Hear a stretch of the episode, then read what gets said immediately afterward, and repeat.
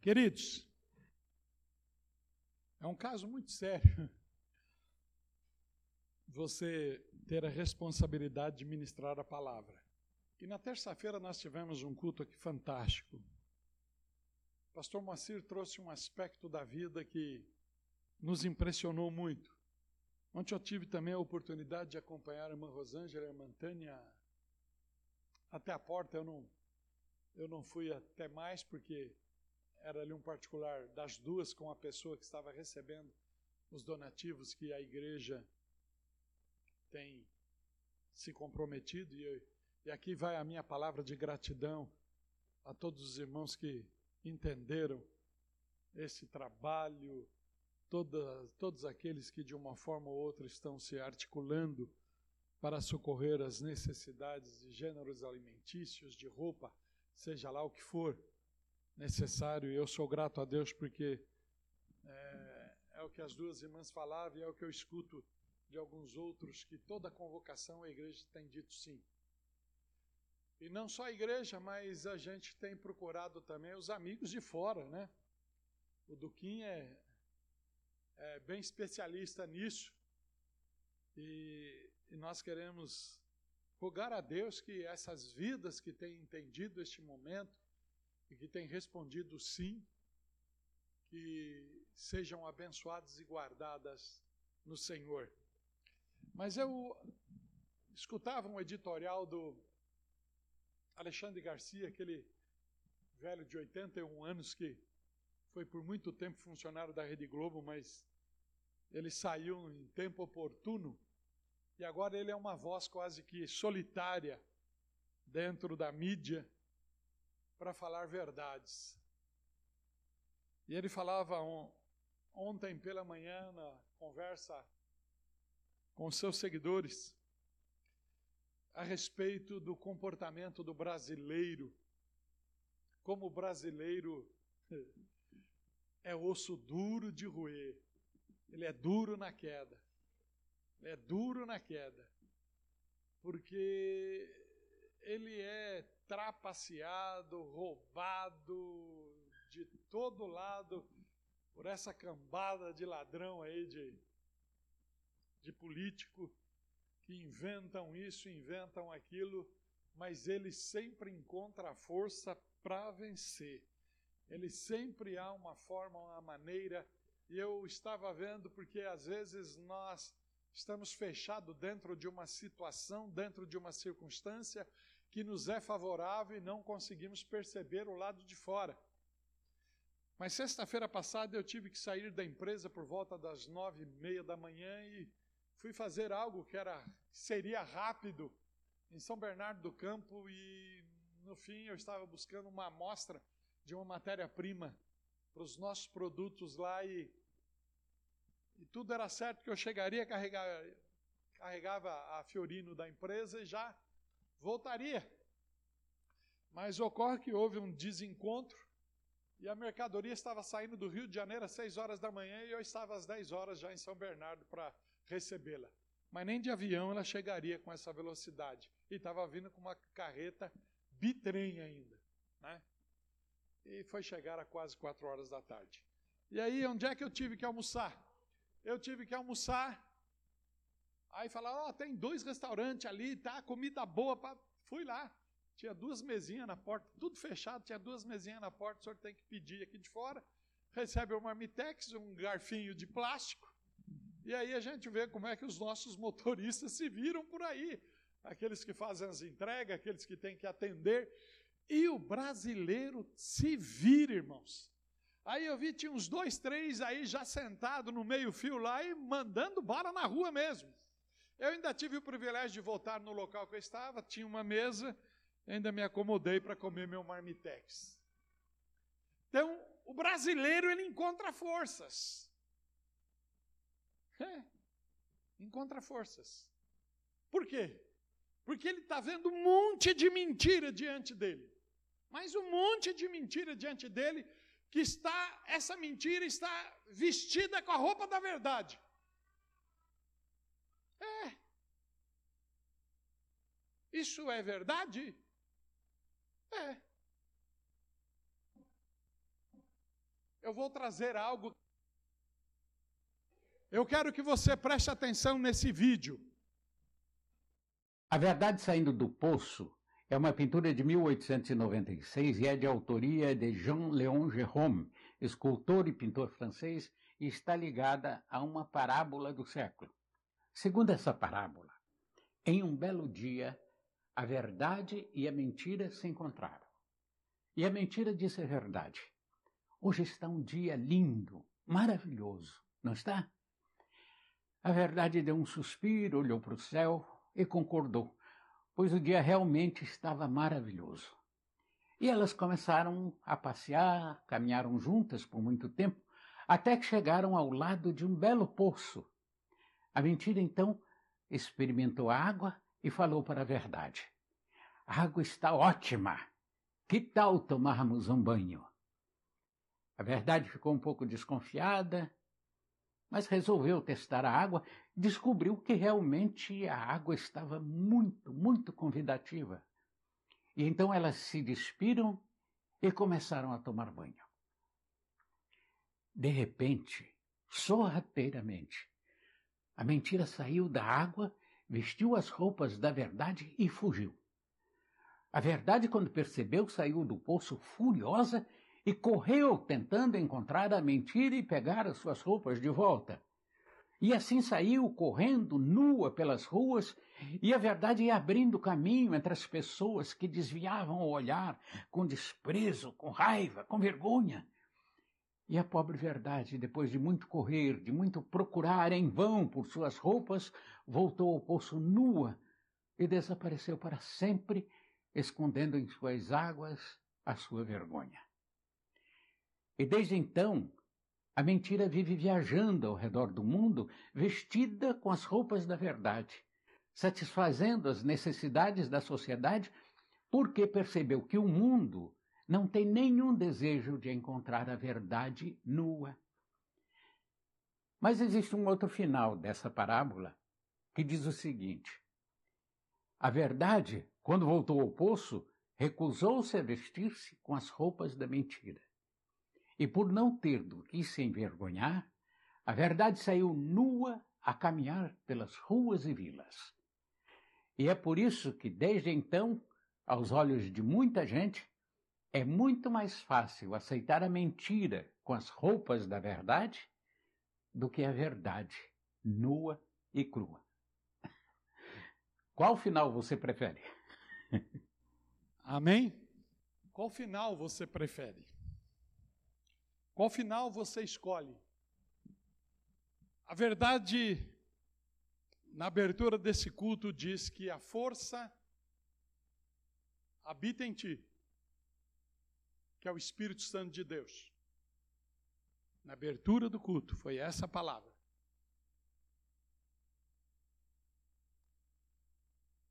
A verdade também é dita aí a quatro cantos que ela dói que a verdade dói. E no mesmo dito popular diz que a mentira ilude. A verdade dói, mas a mentira ilude. E se olharmos para a geração que nos cerca e falar de geração que nos cerca é generalizar. E talvez alguém possa falar, mas a igreja não. E não dá para excluir a igreja disso também. Não dá para excluir.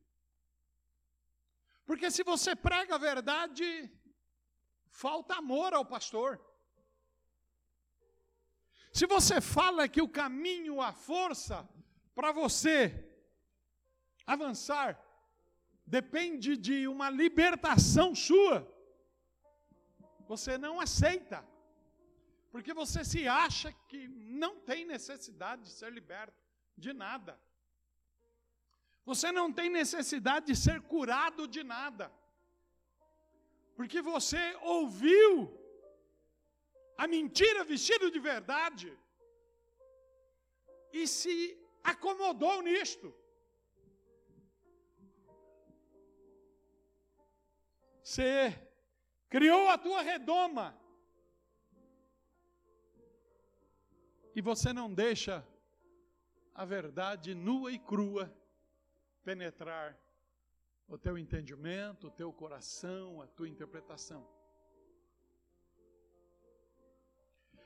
E esta, na verdade, é estabelecido no mundo meias verdade. Não existe meia verdade. Ou é verdade ou é mentira. Mas a meia verdade que aquilataram, que acomodaram, estabeleceu vínculos, estabeleceu fundamentos, que alguns arvoram para si,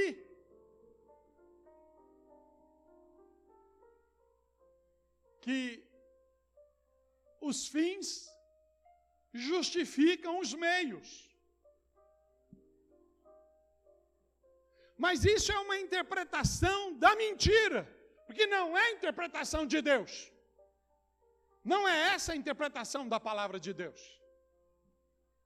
Porque, meu irmão e minha irmã, para você ser aprovado dentro de uma faculdade ou dentro de uma escola, você usou o artifício da cola, da, da cópia, de algo que não é teu, você tomou posse e fez. Ou você prometeu algo para teu professor, ou seja, para alguém, e você não fez, mas você apresentou ao final como se estivesse feito, isso é mentira.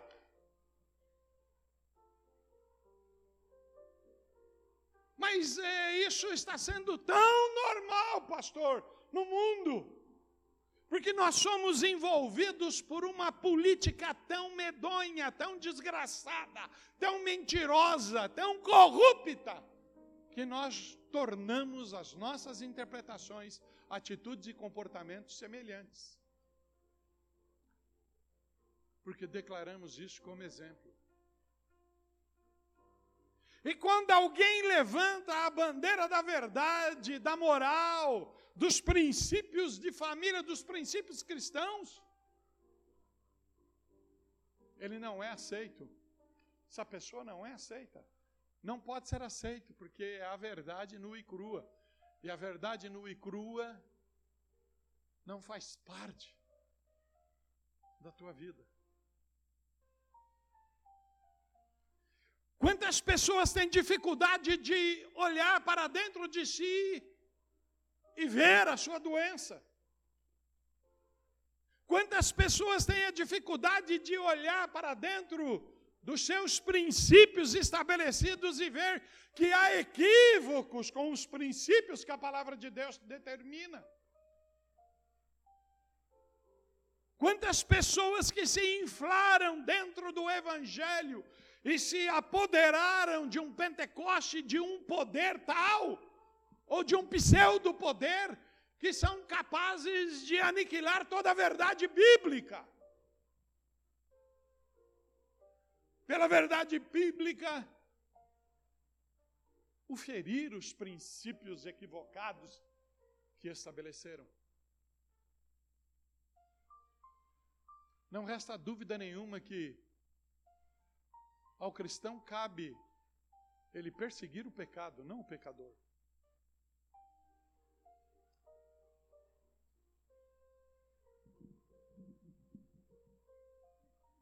um pastor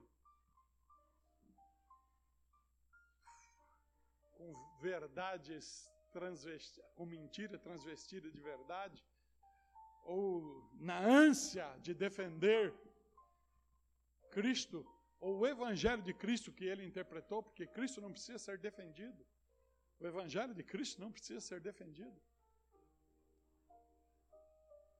Esse pastor soltou algo nas redes sociais aí de que o ator Paulo Gustavo, que está aí acamado faz um tempo enorme, ah, tá aí, o salário do pecado é a morte. Irmãos, não é esse o caminho. Não é esse o caminho. O Evangelho de Cristo, talvez ele, se ele falou algo contra Jesus, é pela ignorância, é exatamente aquilo que o pastor Elias pregou no domingo passado. O que dizeis vós a meu respeito e que o mundo diz? O mundo não tem noção do que é o Evangelho de Cristo, do que é o reino de Cristo. Se ele abrir a boca contra Jesus ou contra Deus, ele está falando, porque ele não consegue fazer uma interpretação real e correta. E aquilo que ele interpreta está equivocado, então ele pode falar. Mas nós saímos de uma defesa que não é necessária. E a discussão foi longa. E eu tive, inclusive, agora. acesso a, a quem está defendendo. Não é que está defendendo, mas vai ser testemunha no processo que foi movido contra esse pastor. É tão interessante isso, meu irmão e minha irmã, porque você também se veste de algumas coisas. Você se veste de algumas coisas, acreditando que aquilo que o mundo estabelece como verdade tem que ser trazido para dentro da igreja. É. Quem disse que o vitimismo que está sendo apregoado e manifestado é verdade? Quem disse? Quem disse? É tão interessante que às vezes você sai em defesa de quem não precisa ser defendido, e quem precisa ser defendido, não há quem o defenda. A menina que foi atendida lá onde o pastor Moacir trabalha, todos os meios que eram cabíveis de socorrê-la, simplesmente abusaram. E aonde está aí os defensores dos direitos humanos? Onde está aí o feminismo? Onde está? A ponto de que Deus usou de misericórdia na pessoa do pastor Moacir para atender e acomodá-la. E nós estamos em oração por esta moça. Por esta moça, porque a verdade do mundo, que é mentira vestida de verdade, traçou para ela alguma coisa muito absurda. E que aí, como é muito absurdo, é preferível passar de largo, como na palavra do bom samaritano.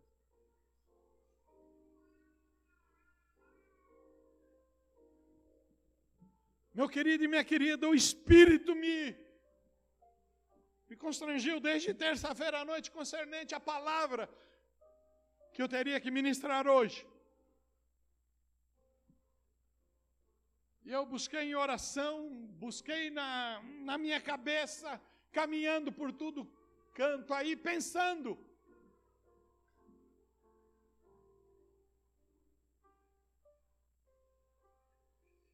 E aí eu ouço a abertura desse culto, uma palavra de vitória, uma palavra de estímulo, uma palavra de avanço, e os anos que foram entoados, a adoração que o ministério de louvor levou-nos a adorar a Deus, me impulsionou a algo, como que eu posso trazer algo tão duro quando a proposta é de bênção, é de vitória, é de ser alçado, é de ser alavancado. E o Espírito falou para mim: você não vai trazer nada duro, você continue no propósito, porque eu é que sei trabalhar nos corações, eu é que sei transformar essa palavra naquilo para o qual eu a determinei.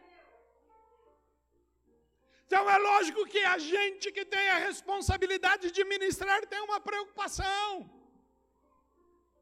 Ah, meu irmão e minha irmã, ah, meu amigo que está me ouvindo aí, onde você está? Você precisa de Deus. Nós precisamos de Deus. Não há como arrancar força se não for em Deus. Não há como achar força se não for em Deus. E Ele é a única verdade. Ele é a única verdade. Não existe outra. E mesmo que a verdade dele dói, porque quando a verdade de moral vem em nós dói, quando vem e fala conosco por práticas nossas que nós temos que alterar, isso dói, ter que alterar práticas, ter que alterar costumes, isso dói. Mas essa é a verdade nua e crua, a verdade da palavra de Deus.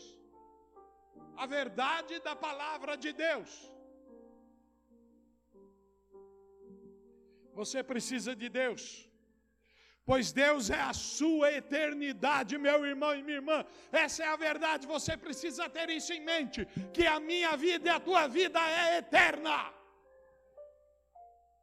Isso é uma verdade. E quando eu olho para a eternidade, quando eu olho que Deus é eterno e Ele colocou a eternidade no coração do homem, então entenda uma coisa: não é os limites de uma Covid, não é os limites de uma pandemia, não é os limites de um estado crítico do próprio Estado estabelecido na nação, não é o limite da, do comunismo, do socialismo, da democracia que vai impedir de eu crer na eternidade, porque a eternidade Deus colocou no coração do homem. E se eu tenho isso dentro de mim, aí vem forças para avançar. Que a minha vida não resume somente nesses 70, 80 anos. E o salmista declara que o que passa disso é canseira e enfado. Você precisa de Deus. Nós precisamos de Deus pois Deus é a sua eternidade. Você precisa de Deus, pois Deus é o seu amanhã. Você precisa de Jesus Cristo, pois Jesus Cristo é o seu amanhã. Ele é a sua garantia do que haverá, Ele é a sua ressurreição e a sua vida.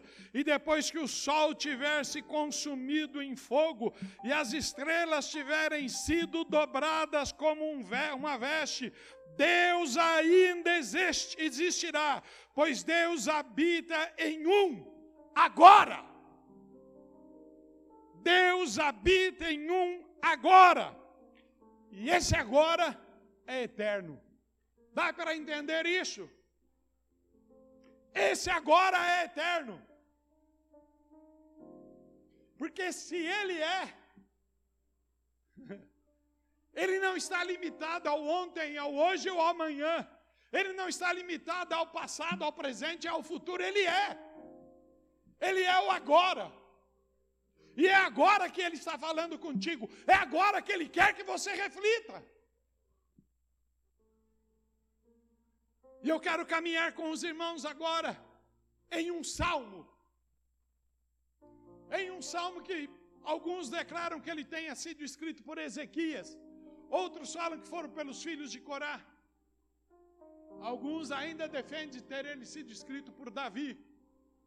Mas não importa quem foi que escreveu, quem inspirou é que importa. Quem inspirou foi o Espírito Santo de Deus, aquele que habitou no homem que escreveu, que foi inspirado e habita em mim e em você, e estabelece o agora de Deus em mim e em você. Agora é hora de conserto, agora é hora de salvação, agora é hora de arrependimento, agora é hora de acerto, agora é hora de do teu passado eu não me lembro mais como Paulo declarou, deixando as coisas que para trás ficam, eu prossigo para o alvo.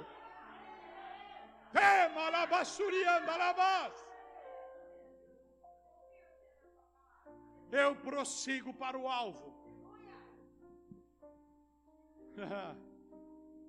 o alvo da soberana vocação que é em Cristo Jesus.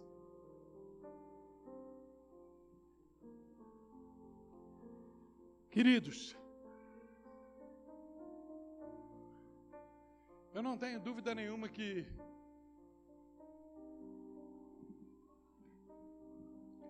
Igreja de Cristo não é esse edifício, não é esse templo.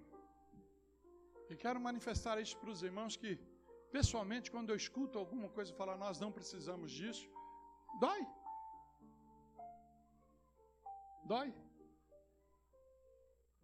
E dói talvez por projeções minhas, humanas, não por projeções espirituais. Não.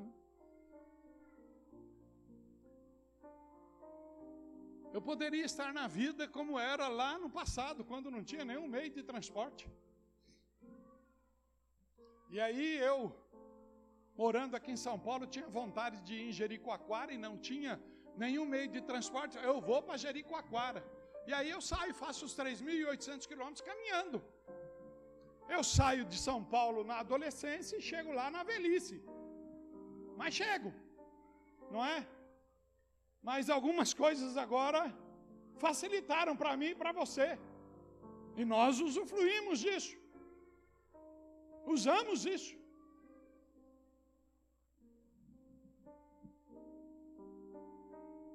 Então eu fico vendo aqueles poetas da liberdade da Bíblia perfeita. A verdadeira igreja se reúne debaixo das árvores. Eu já me reuni como igreja debaixo de árvore. Eu tive na África. Já me reuni. Mas eles também têm um desejo de ter um lugarzinho lá coberto. E batalham para isso. Então eu sei, meu irmão e minha irmã, que o Senhor não habita aqui, nessas paredes. Mas eu e você gostamos dessas paredes. Cuidamos dela, renovamos ela. Então,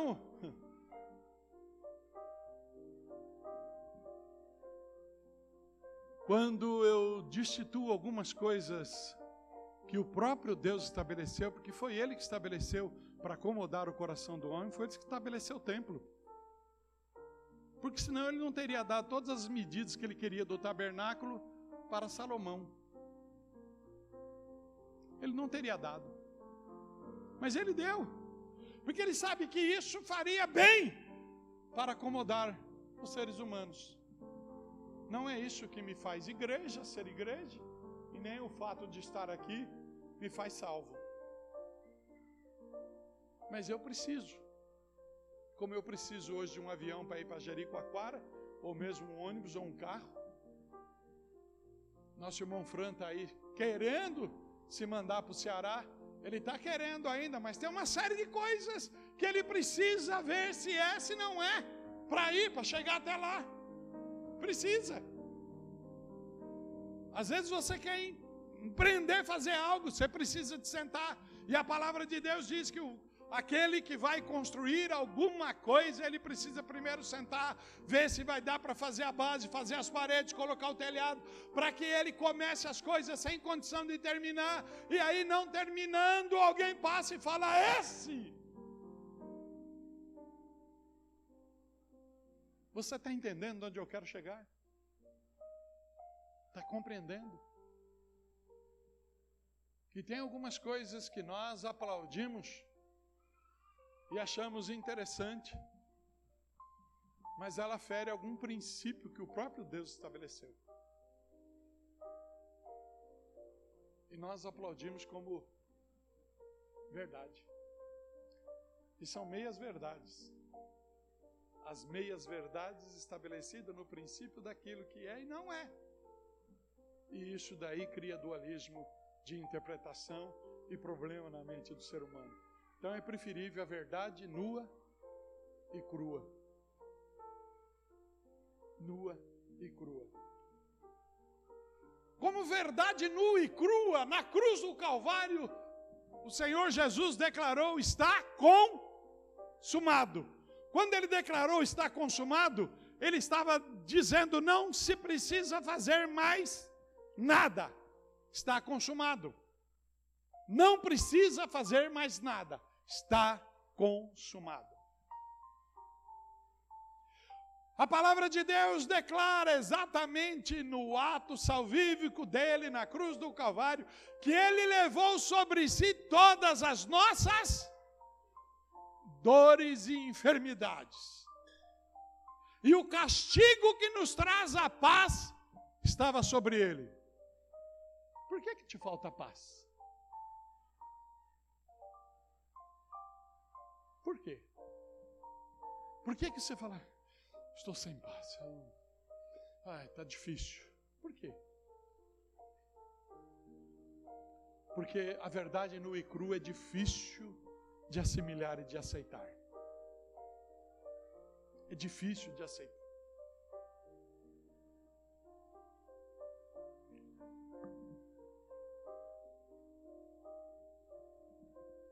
Gostaria de fazer um pedido para os irmãos, para que os irmãos é,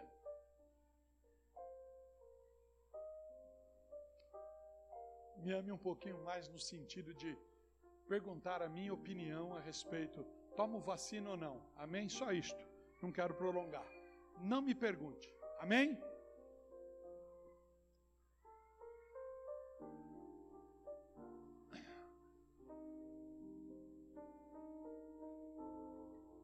Eu creio que nós estamos dentro de um processo permitido por Deus. Permitido por Deus. Quando eu olho para esta igreja, eu não estou querendo chamar a atenção de que aqui é o lugar perfeito, de que aqui não, mas algo Deus está fazendo para consolidar minha fé. Quando eu olho para a nossa igreja, que temos os nossos anciões, eu sou um ancião que aqui está. Como declaramos a irmã Rosanita, a irmã Isaura, irmão Bertininho, irmão Jesuíno. Podemos, irmã Maria. Temos aí, irmãos. O resto é mais abaixo de mim, os abaixo de mim eu considero jovem.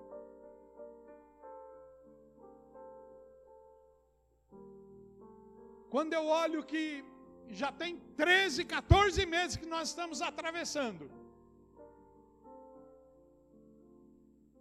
Aí você vai falar, ah, mas Deus recolheu a irmã Zaira. Não foi por Covid. Deus recolheu. Dói, doeu. Doeu. Não é fácil ver ainda a família postando, porque até a coisa acomodar dentro. Eu já perdi pai e mãe, sei o que é isso. Não é fácil. Não é fácil. E não é fácil porque nós não aceitamos a verdade nua e crua. Porque a verdade nua e crua é essa: nasce, vive e morre. Nasce, vive e morre. Nasce, vive e morre. E a verdade nua e crua não disse que todo mundo tem que morrer com 80, ou com 90, ou com 100. Não. Não disse. Quando a verdade nua e crua não diz, então nós não temos argumento para declarar. Amém, queridos?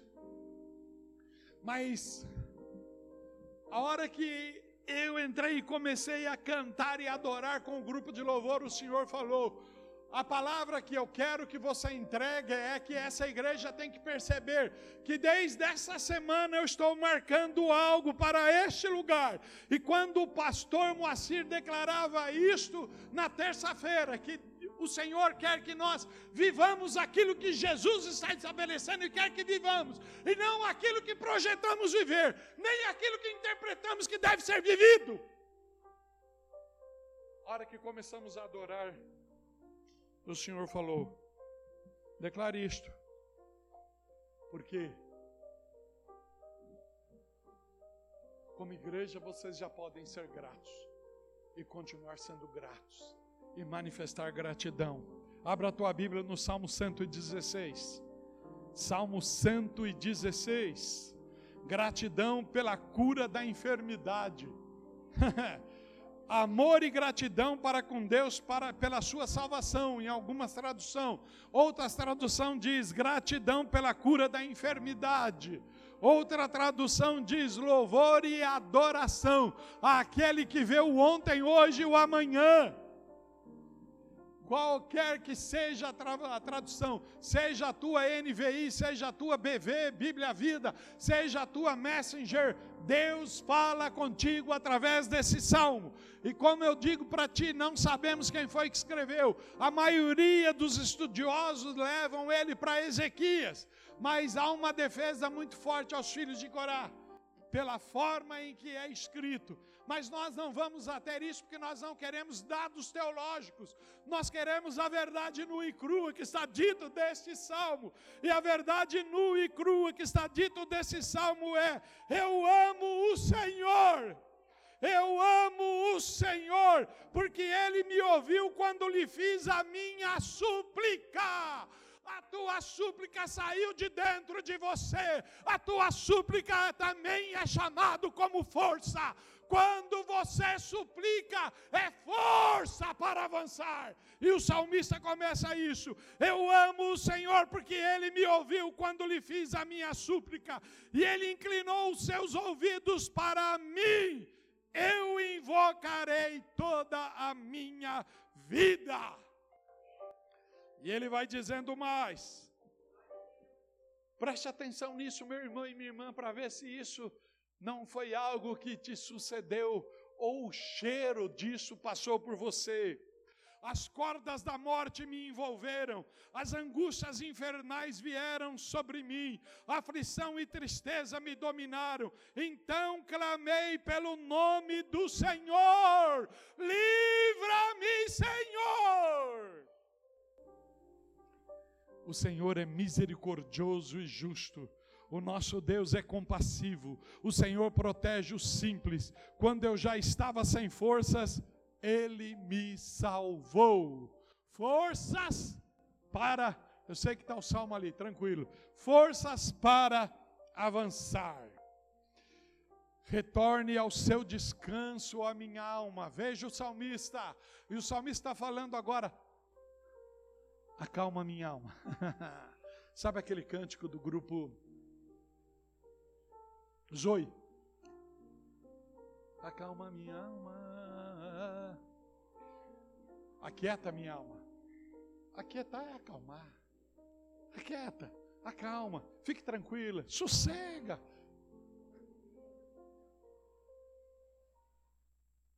Retorne ao seu descanso, a minha alma, porque o Senhor tem sido bom para você. Aí o salmista começa a falar com ele mesmo: Pois tu me livrastes da morte, os meus olhos das lágrimas e os meus pés de tropeçar, para que eu pudesse andar diante do Senhor na terra dos viventes.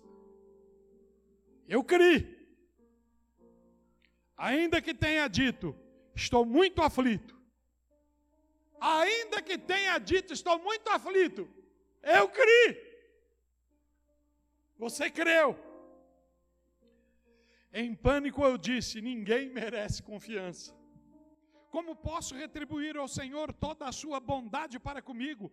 Erguerei o cálice da salvação, levantarei as mãos aos céus e serei grato em todo o tempo. Invocarei o nome do Senhor, cumprirei para com o Senhor os meus votos. Quer arrancar força? Cumpra os votos que você fez.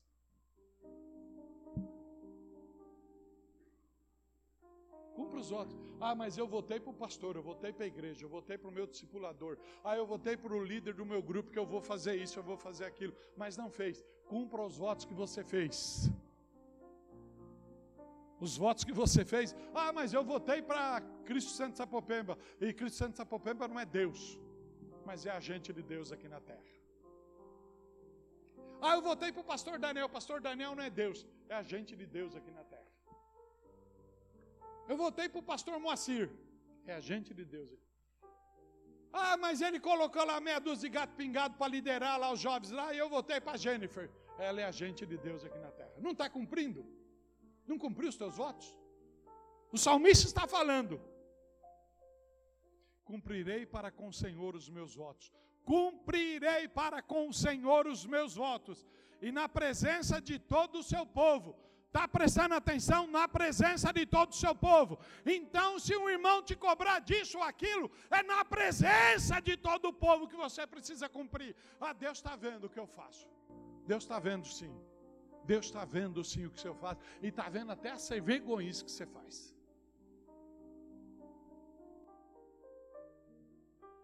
Cumprirei para com o Senhor os meus votos na presença de todo o povo. O Senhor vê com pesar a morte dos seus fiéis. Senhor, sou teu servo, sim, sou teu servo, filho de tua serva. Livraste-me das minhas correntes.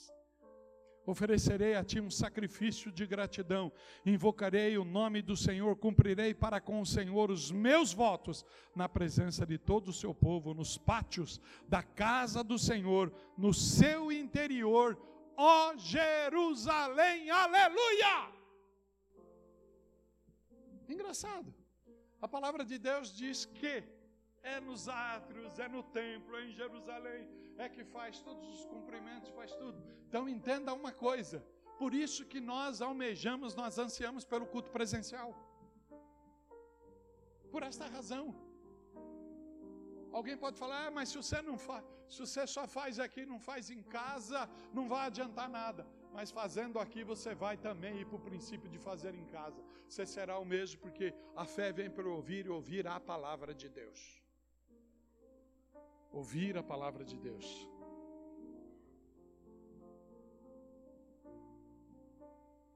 Esse salmo não resta dúvida que ele é a gratidão de alguém que esteve à beira da morte, alguém que passou por momentos amargos, momentos difíceis, momentos terríveis, como são esses que nós estamos vivendo.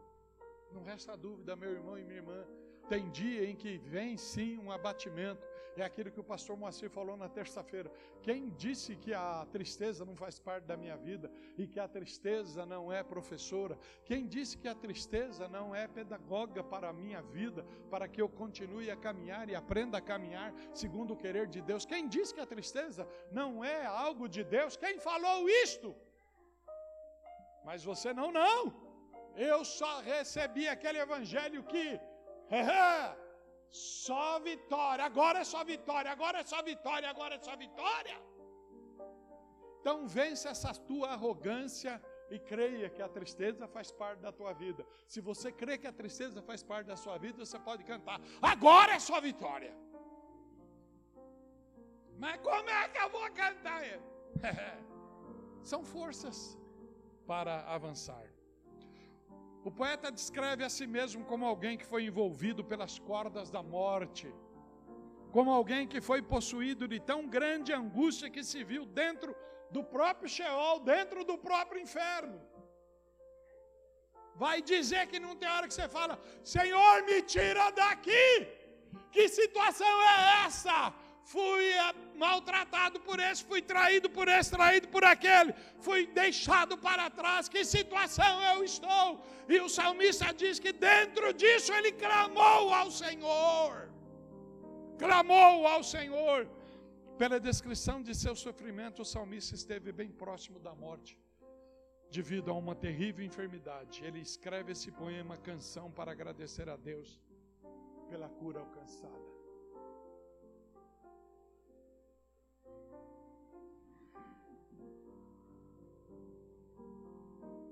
Irmãos, a sensação que invadiu meu coração na hora, eu estava de costa, mas a hora em que a igreja percebeu a entrada da irmã Rosanita para o culto, foi uma sensação assim: começa o novo tempo.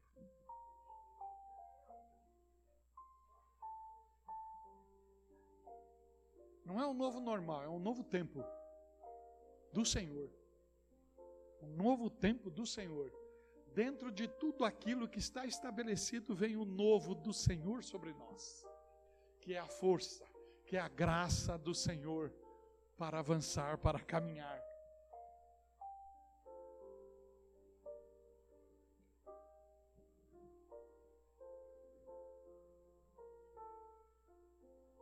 A data desse salmo, eu não quero precisar em nada para você, meu irmão, mas mais do que uma cura física, mais do que uma cura biológica, mais do que uma cura que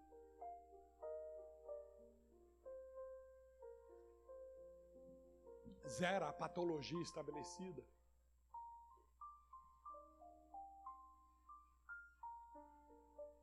É, esse salmo celebra a cura de uma nação que saiu do cativeiro, que foi arrancada do cativeiro, liberta do cativeiro, tirada do cativeiro.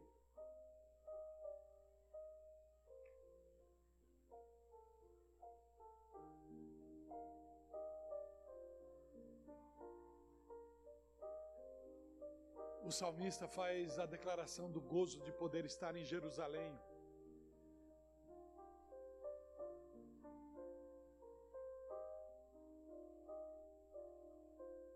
Muitas vezes eu sou perguntado se você não gostaria de estar lá na Terra Santa e conhecer Jerusalém? Sou sincero para os irmãos, eu nunca nunca tive assim essa curiosidade porque parece que eu já criei uma Jerusalém como ela é dentro de mim. E eu me considero dentro dela. Isso é uma pessoalidade minha e você faça isso se você quer fazer. Eu já me considero dentro dela. Então, o salmista, ele celebra exatamente a festa de entrar em Jerusalém, de poder estar em Jerusalém, a festa que ele melhor se adequava, que era a festa dos tabernáculos, que comemorava a saída do cativeiro, a saída do Egito. E é tão interessante porque o culto presencial tem alguma simbologia nisso. Porque me tirou do cativeiro da casa, do fique em casa.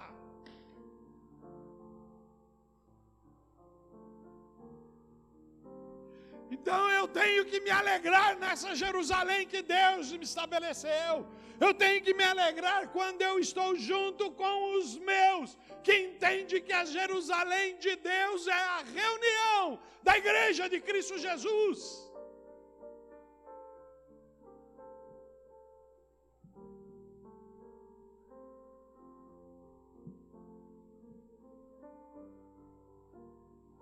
É tão interessante, meu irmão e minha irmã, que a angústia se transformou em cântico, se transformou em canção, se transformou em amor. O salmista inicia declarando seu amor a Deus né? Volta lá, o primeiro versículo: Eu amo ao Senhor, porque Ele me ouviu quando lhe fiz a minha súplica, e Ele inclinou seus ouvidos para mim. Eu invocarei toda a minha vida. O seu amor era devido à grande vitória que o Senhor lhe dera. Então, meu irmão e minha irmã, estar vivo é vitória, estar aqui é vitória. Preste atenção nisso. Toda manhã que você desperta é vitória. Seja grato a Deus. E não fique lamentando e nem fique falando: eu estou desgraçado, miserável, pobre nu. Eu estou morto, você não está, não. Você ainda está ouvindo a voz do Senhor. Celebre a vitória. Declare a vitória. Cante a vitória. Dance a vitória.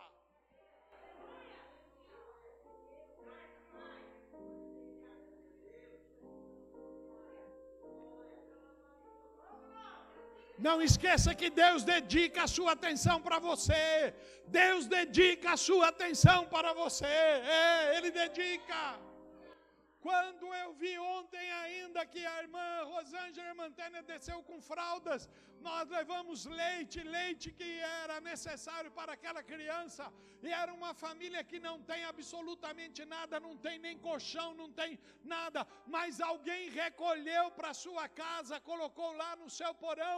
Eles estavam na rua, foram recolhidos, e quando eu vi ali que começou a chegar alguma coisa, veio à minha mente: o Senhor ouviu o clamor desse pai e dessa mãe. Será que ele não escuta o teu clamor? É lógico que escuta. Você é que precisa reconhecer o estado que você está. Talvez ainda você não reconhece que teu estado é o estado do Sheol.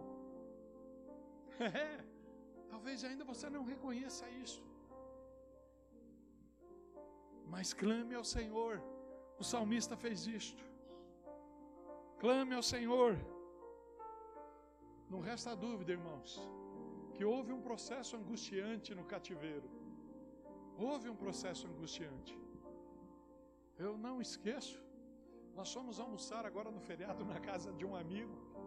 E aí eu, Davi e ele fomos até o supermercado ainda pegar algumas frutas. E a hora que chegou lá, ele lavou, passou esponja na fruta, em tudo. Eu fiquei olhando, falei, rapaz, o que, que é isso? Falou, hum, não, tem não. Eu, e eu estava lembrando da minha paranoia em março do ano passado. Eu chegava em casa e como tinha o corredor eu entrava em casa lá e já ia arrancando a roupa, tudo só chegava no banheiro do fundo de cueca e as roupas já tinham que ficar para lavar e o sapato tudo. Lavar que eu não queria tocar na pastora que tinha ficado dentro de casa. Isso é paranoia, isso é angustiante, isso mata o cabra, irmãos.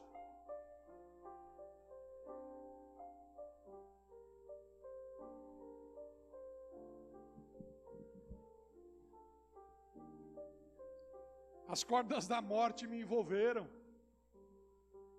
As angústias do Sheol vieram sobre mim, aflição e tristeza me dominaram, então clamei pelo nome do Senhor. Isso aqui está no verso 3 e 4. Como cordas, a morte envolveu a alma do salmista. Ele presenciou a morte bem de perto em sua enfermidade. Era como o inferno, era como Sheol se apoderasse da sua alma através de angústia e depressão. Irmãos, não é legal ver pessoas. Talvez o desejo da gente é falar, mas como pode? Onde já se viu isso? Não resta dúvida. Tenho dificuldade, às vezes eu escuto o relato que a irmã Isaura fala a respeito do nosso irmão, do seu esposo. Eu o cuidado que ele tem, e nós temos que respeitar o cuidado dele, mas olha para dentro da situação, da angústia que ele pode estar vivendo. A palavra que o Senhor tem para ti é esta: e foi desde a abertura. A força está dentro de você, o Espírito Santo de Deus em ti habita. Olha para todo o programa que está estabelecido. Se você não tem o critério de ler a Bíblia todo dia, abra pelo menos o devocional que você vai ter dois versículos por dia. O devocional diário tem dois versículos por dia, e você vai comer porção da palavra de Deus, e essa porção vai te dar injeção, vai vai te dar ânimo, você vai avançar, você vai caminhar e vai alcançar a vitória no nome santo de Jesus.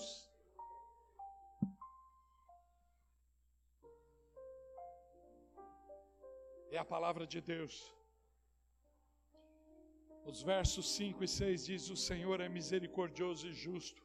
O nosso Deus é compassivo, o Senhor protege os simples.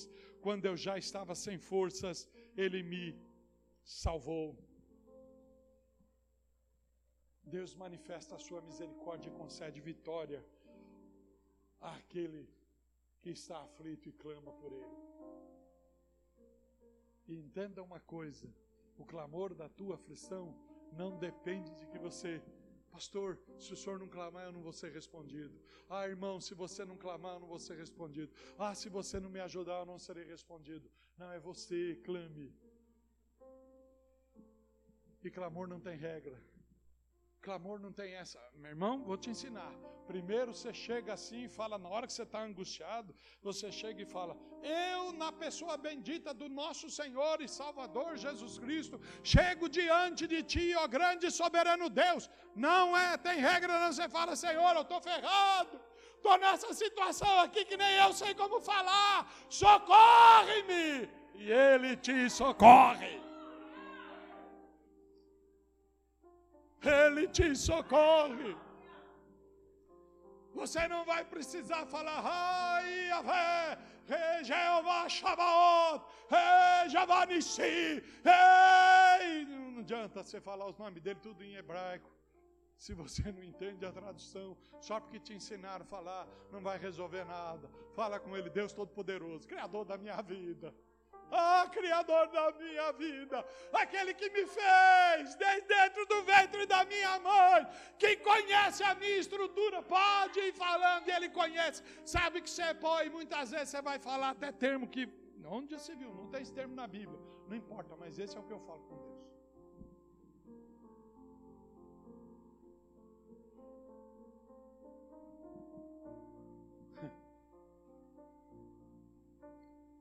Pastor José Inácio tem um irmão dele que chama Abraão, que é fantástico, cara, o jeito de levar as coisas. Eu conheci ele lá no Rio Grande do Norte, quando lá estive.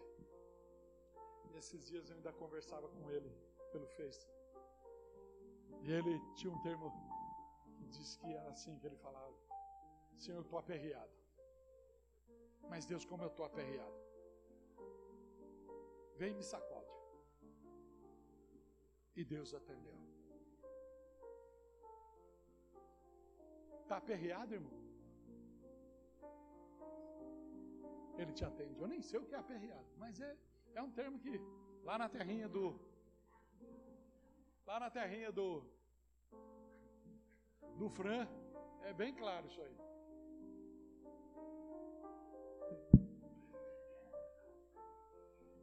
Deus manifestou a sua misericórdia e concedeu vitória ao poeta aflito, ao salmista aflito. O salmista destaca a paciência de Deus em ouvir sua oração desesperada. É. Assim o Senhor salvou a alma do salmista da angústia e da depressão, enquanto curava o seu corpo físico. Então o salmista conversa consigo mesmo. Versos 7 e 8. Retorne ao seu descanso, a minha alma, porque o Senhor tem sido bom para você. Pois tu me livrastes da morte, os meus olhos. O Senhor livrou ele das lágrimas. Os meus olhos foram libertos das lágrimas, e os meus pés de tropeçar para que eu pudesse andar diante do Senhor na terra dos viventes.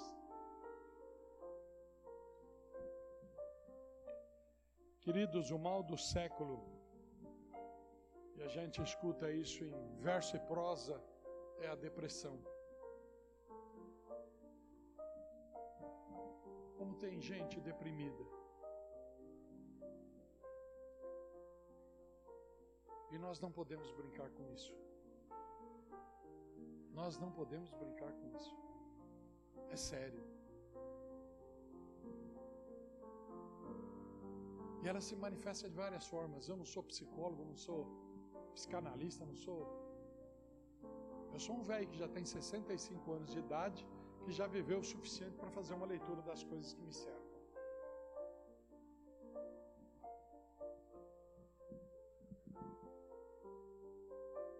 muita gente que diz que ela só leva a pessoa ao silêncio, ela quer ficar em silêncio, quer ficar só.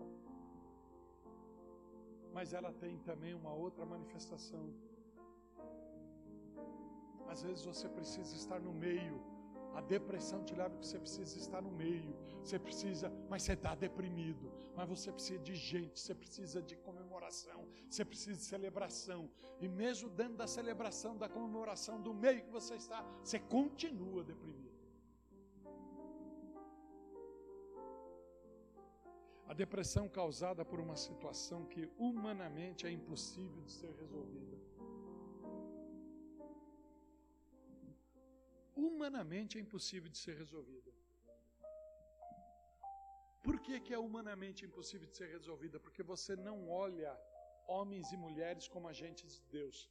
Você não olha a igreja como agente de Deus. Você não olha um programa de discipulado ou um programa de, é, de devocional como agente de Deus. Você não olha. E quando você não olha, aí é lógico, humanamente você só está vendo pessoas, objeto que as pessoas estabeleceram, você fala, não é resposta. Não é resposta para você. É impossível de ser resolvida, pode levar o homem à loucura, ou mesmo a cometer barbaridades. Por isso, o salmista destaca tanto a sua cura interior, pois a sua enfermidade física era menos letal a sua enfermidade física era menos letal do que a sua enfermidade psicológica. Nós precisamos estar atento a isso. A minha oração ao Senhor é esta: Deus, se dentro do rebanho que o Senhor confiou à minha mão tem pessoas assim, eu não preciso ser usado para tal há uma equipe pastoral, usa essa equipe para alcançar essa pessoa. Se a pessoa não me quer, não me escuta, não me ouve, já me descartou, não tem problema nenhum. A pessoa não pode descartar Deus. Porque eu não há problema algum, não altera nada você me descartar, meu irmão e minha irmã. Não altera nada. Eu continuo sendo Daniel, crendo no Deus Todo-Poderoso, pastor dessa igreja, caminhando até a hora que ele quer que caminhar, eu continuo sendo. Mas Deus, e eu falo para você porque tem sido esta a minha oração. Você tem pastor Elias, você tem pastora Débora que está lá distante, mas você pode contatá-la. Você tem pastora Márcia, você tem. Bom, eu estou descartado. Você tem pastor Moacir, você tem pastora Eline, você tem pastor Marcos, você tem pastor Irene. Você tem, você tem pastor Cássio, você tem pastora Priscila, você tem auxiliar pastoral Davi, você tem auxiliar pastoral é, Suzy, você tem teu líder aí, você tem Felipe, você tem Emily, você tem, você tem, você tem, e eles são instrumentos de Deus para a tua vida. Pelo amor de Deus, meu querido e minha querida, saia dessa angústia. Saia dessa depressão, saia desse estado. É Deus que está falando contigo, não é pastor Daniel, é Deus que está falando contigo.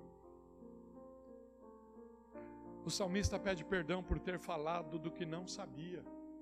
É, porque na depressão, na angústia, na tristeza, na amargura, quando as cordas da morte te cercam, você fala tanta asneira. Eu falo isso porque eu falo, queridos. É tanta asneira. Que a gente nem lembra a asneira que falou e depois nem tem mais lembrança que precisa pedir perdão, que precisa consertar, que precisa acertar. Porque foi tanta asneira que saiu na depressão, na angústia, na amargura, na morte, eu não sei mais o que.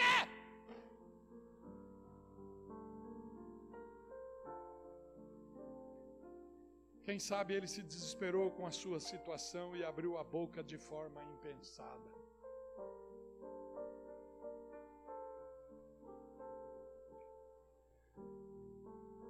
o verso 10, 11, ele diz: Eu criei, criei, por isso falei, estive muito aflito. Paulo faz essa declaração lá em 2 Coríntios também. Ele fala, né? é, é 2 Coríntios 4,13. Paulo repete o que o salmista declarou aqui. Eu criei, ainda que tenha dito, estou muito aflito. Em pânico eu disse. Em pânico eu disse. Isso aqui é uma versão da Bíblia Vida.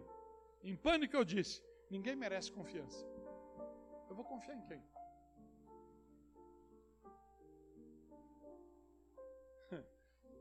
Num dos momentos de crise do ano passado, quem chegou em mim e veio conversar, me abraçou e não falou muito foi Duquinha. Aí eu falei, pô, o cara foi batizado ano passado, eu vou confiar no cara? Mas foi o instrumento que Deus usou. Eu olhei e falei, amém, meu irmão, estamos junto. Manifestei algumas coisas, ele orou por mim por um tempo. E por duas ou três semanas ele seguiu falando comigo: como é que o senhor está, pastor? Como é que o senhor está, pastor? Como é que o senhor está, pastor? Quando ele começou a ver que o pastor foi ficando bom, aí ele, agora ele já nem me responde mais, irmão. E eu pedi para ele trazer uma bandeja da Coco Bambu. Deu de ombro para mim assim, falou: Ele traz se o senhor dá aquele cartãozinho da Credit Card para. É, ele traz. Brincadeirinha. Aí você despreza. O quê? A Mariana, Deus vai usar a Mariana para falar comigo? Quem é a Mariana? Eu estou em Cristo Santo Sapopemba, quando nem Cristo Santo Sapopemba era. Eu estou na Manaim do Fogo, vem ela agora falar comigo? Eu estou na Manaim do Reteté, agora vem ela falar comigo? Eu já passei Manaim do Fogo, fui Manaim cristã, agora Cristo Santo, e vem essa menina que chegou agora aí. Que, que, que, que, que, que, que, que, Instrumento de Deus para a tua vida, para te tirar desta angústia e dessa depressão. O salmista falou isso: ninguém merece confiança. Não dá para acreditar em ninguém. Não dá para esperar nada de ninguém. Ele ficou descrente em relação ao auxílio humano. Não confiava em homens durante sua enfermidade. Os homens provavelmente o desenganaram. Não restava mais solução humana para a sua causa. Assim ele descreve sua fala com um tom de pânico intenso. Mas nessa hora em que pensamos que tudo está perdido, que o Senhor se manifesta a dar-nos a vitória. Ficamos tão impressionados com o trabalhar de Deus que usamos as palavras do salmista. Como posso retribuir ao Senhor por tamanho amor, por tamanha satisfação? Aquele seriado Greenleaf, é Greenleaf que fala, né? Eu não sei pronunciar inglês, porque minhas, minhas filhas dizem que eu faço um. E além do mais, eu tenho uma corja dentro de casa que para tirar uma não existe igual. Junta genro, nora, neto e tudo mais. Naquela, naquela, naquela, naquela série, eles têm um cumprimento que é: Deus é bom. O tempo todo Deus é bom. E o outro responde. Um fala Deus é bom e o outro fala o tempo todo Deus é bom. Se a paz do Senhor não tem sido suficiente, então, além de paz, o Senhor fala Deus é bom. E você responde para o irmão: todo, em todo tempo Deus é bom. No tempo da angústia, no tempo da tristeza, no tempo da dor, no tempo da enfermidade, no tempo do problema, no tempo disso, no tempo daquilo, Deus é bom o tempo todo. Deus é bom. Como podemos retribuir então ao nosso Deus toda a sua bondade? Ele diz: Levantarei o cálice da salvação erguerei o cálice da salvação. Algumas versões vão dizer, eu beberei o cálice da salvação, mas a tradução correta seria levantar o cálice da salvação. Que isso é como fazem na NVI, também na King James e na Bíblia Vida tem essa tradução. A palavra no texto hebraico é nasha, que significa literalmente erguer, levantar, queimar, carregar ou tirar da você precisa tirar de dentro de si essa glorificação. Você precisa tirar dentro de si a alegria da salvação e expressar e manifestar na congregação dos santos. Irmãos, é difícil. A pessoa falava, você não sabe, eu estou aqui, mas estou explodindo de alegria. Eu estou me explodindo de alegria, estou me explodindo de gozo. O salmista diz que erguer significa exatamente manifestar com o físico. E é por isso que a palavra de Deus, levantar mãos, tem gesto, tem que ser feito. Ah, mas é o problema teu, que você não interpreta assim. Essa é a verdade. Essa é a realidade. Ah, mas eu não sou que nem a irmã Rita que fica glória, glória, aleluia, Deus. Você não é. Também não sou que nem o pastor que fica. É, é, é, não precisa. Inventa outro para você. Cria um outro aí. À vontade. À vontade.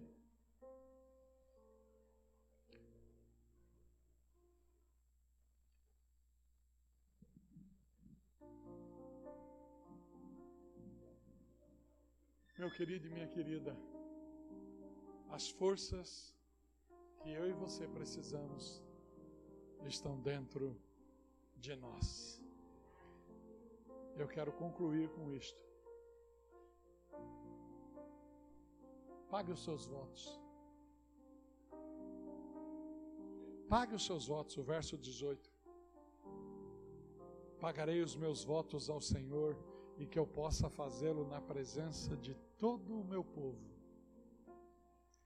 Pague.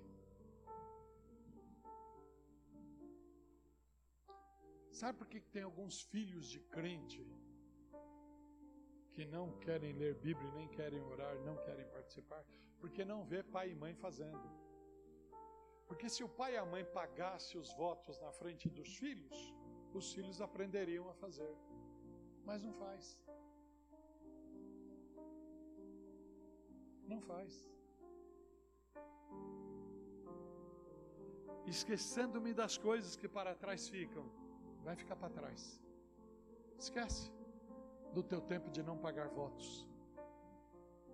Esquece do teu tempo de não erguer o cálice da salvação. Esquece.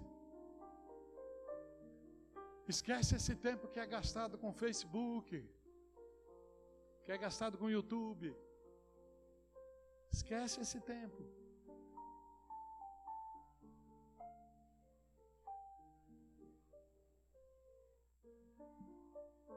Tem horas que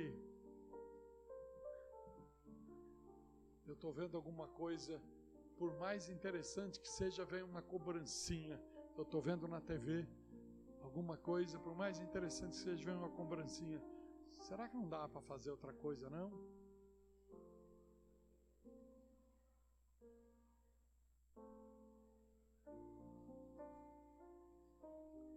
Eu levantei ontem com uma disposição e coloquei tudo quanto era tênis meu dentro do tanque. Falei, vou lavar tudo hoje. Uma disposição assustadora que eu joguei até o que não era para jogar. E aí passei escova e pá, e tá, tá, e era tão engraçado que eu tenho cada tênis lindo, mas eles não estavam tão lindos porque estavam tão sujos.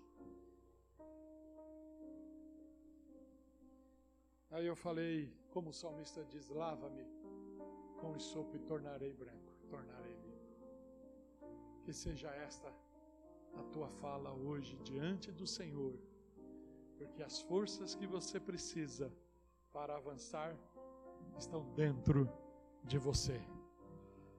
Nos átrios da casa do Senhor, no meio de ti, ó Jerusalém, louvarei ao Senhor.